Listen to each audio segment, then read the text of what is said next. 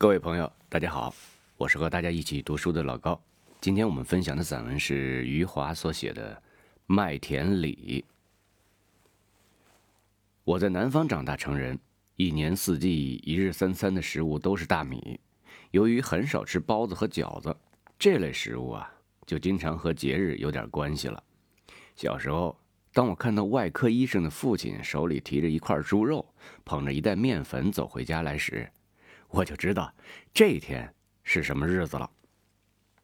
我小时候有很多节日，五月一日是劳动节，六月一日是儿童节，七月一日是共产党的生日，八月一日是军队的生日，十月一日是中国的生日，还有元旦和春节。因为我父亲是北方人，这些日子我就能吃到包子或者饺子。那时候。我家在一个名叫五原的小镇上，我在窗前可以看到一片片的稻田，同时也能够看到一小片的麦田。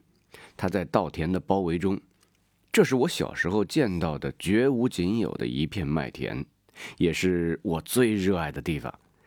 我曾经在这片麦田的中央做过一张床，是将正在生长中的麦子踩倒后做成的。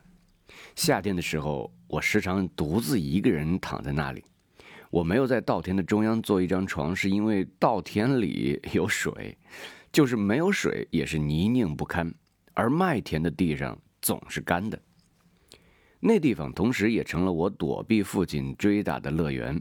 不知为何，我经常在午饭前让我父亲生气。当我看到他举起拳头时，立刻夺门而逃，跑到了我家的麦田，躺在麦子之上。忍受着饥饿，去想象那些美味无比的包子和饺子，那些咬上一口就会流出肉汁儿的包子和饺子，它们就是我身旁的麦子做成的。这些我平时很少能够吃到的，在我饥饿时的想象里，成为了信手拈来的食物。而对不远处的稻田里的稻子，我知道他们会成为热气腾腾的米饭。可是，虽然我饥肠辘辘，对他们仍然不屑一顾。我一直那么躺着，并且会进入梦乡。等我睡一觉醒来时，经常已经是傍晚了。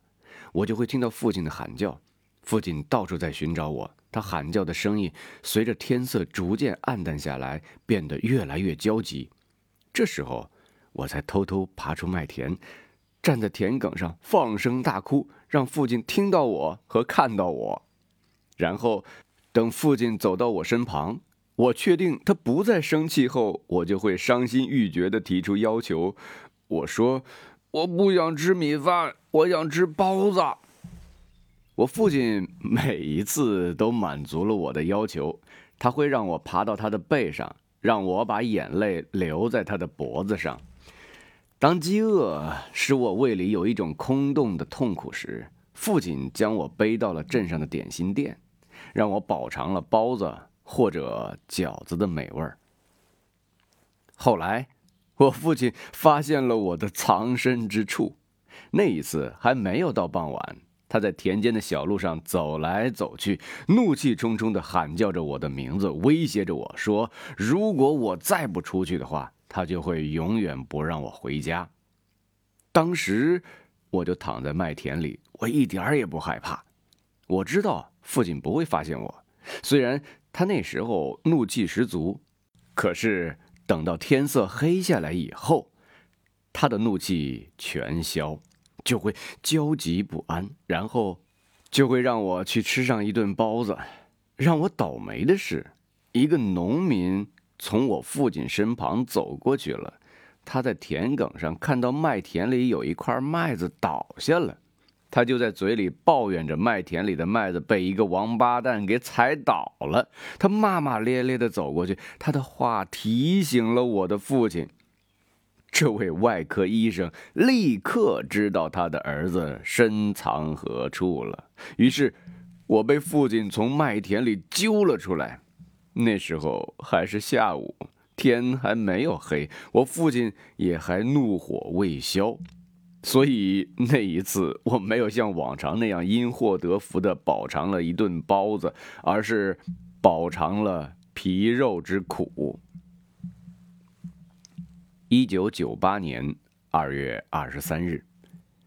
好的，今天我们的分享就到这儿了，咱们下回再见。